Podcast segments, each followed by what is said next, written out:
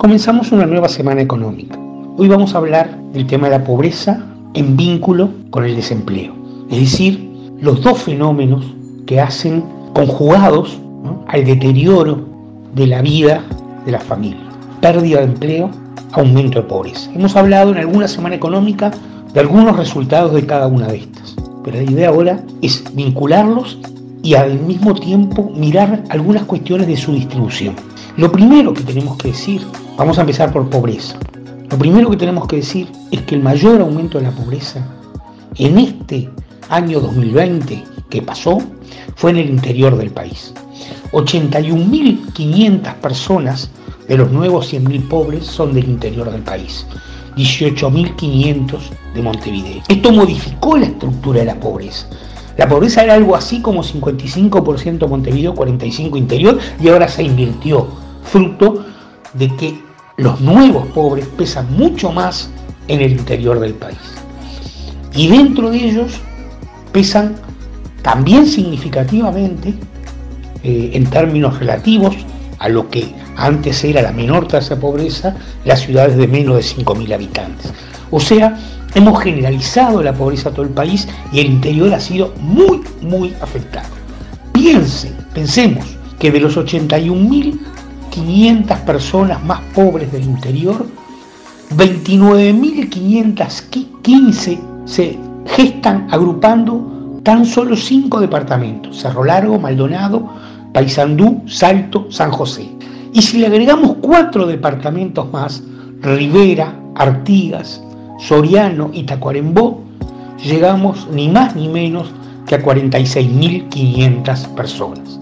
Es decir, departamentos de una gran tradición de trabajo, laborales, con fuerte presencia en el empleo y sobre todo eh, departamentos cuyos niveles de pobreza eran el, hasta el 19 los más bajos del país, me refiero por ejemplo al departamento de San José, que tenía menos de 3% de pobreza, o el departamento de Maldonado, idem, que tenía menos de 3% de pobreza, pegan el gran salto y son los que más aumentan. En el caso San José, 218% aumentó la pobreza, en el caso Maldonado, 114%. Todos estos datos están ordenados, armados, pueden ser visibilizados. Lo que yo trato de transmitir en esta semana económica es que el gran impacto del aumento de la pobreza fue en el interior del país, 81.500 de los 100.000. Pero cuando miramos la reducción del empleo, es decir, cuántos menos puestos de trabajo hay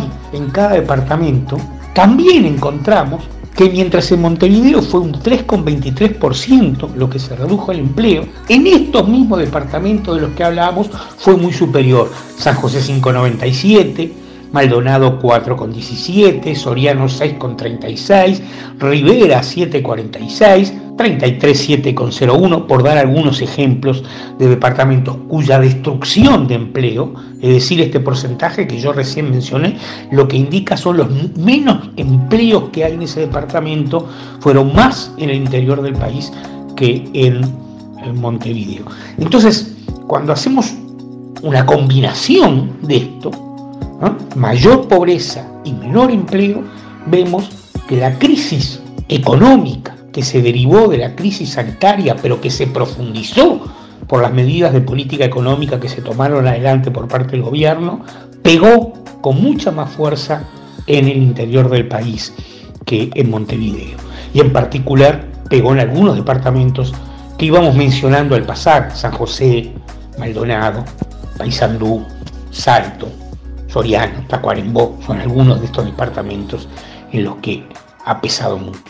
Entonces nos encontramos frente a una realidad que requiere tomar medidas de política económica para actuar eh, en estos, tanto a nivel nacional, ya lo hemos dicho muchas veces, como a nivel particular de los departamentos. Y nada, o muy poco, se ha hecho en este sentido.